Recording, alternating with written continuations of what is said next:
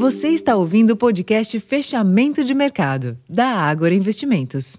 Olá pessoal, aqui é Flávia Meirelles falando e hoje é quinta-feira, dia 22 de fevereiro de 2024.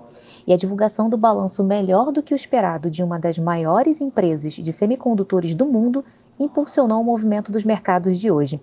Na esteira dos resultados robustos da Nvidia no quarto trimestre anunciados ontem à noite, as ações de tecnologia avançaram e impulsionaram as bolsas de Nova York, com os índices S&P 500 e Dow Jones registrando recorde histórico de fechamento. E essa alta das bolsas americanas se deu mesmo após um número menor que o previsto de pedidos de seguro-desemprego sugerir que o mercado de trabalho americano segue resiliente, reforçando assim a tese de juros altos por mais tempo no país, o que impulsionou as taxas das treasuries.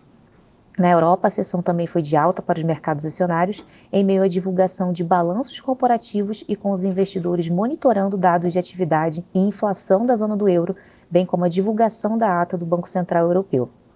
Aqui no Brasil, o Ibovespa registrou alta mais modesta, com os ganhos limitados pelo desempenho negativo das ações da Petrobras, em movimento de realização de lucros, apesar da alta do petróleo. Já as ações da Vale garantiram um sinal positivo, apesar do recuo de 1,49% do minério de ferro em Dalian, China, diante da expectativa da divulgação do balanço da mineradora hoje após o fechamento do mercado.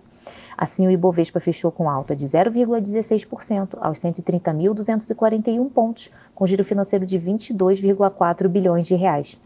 No mercado de câmbio, o dólar à vista avançou 0,30%, cotado aos R$ 4,95, e os juros futuros avançaram, acompanhando a taxa dos treasuries.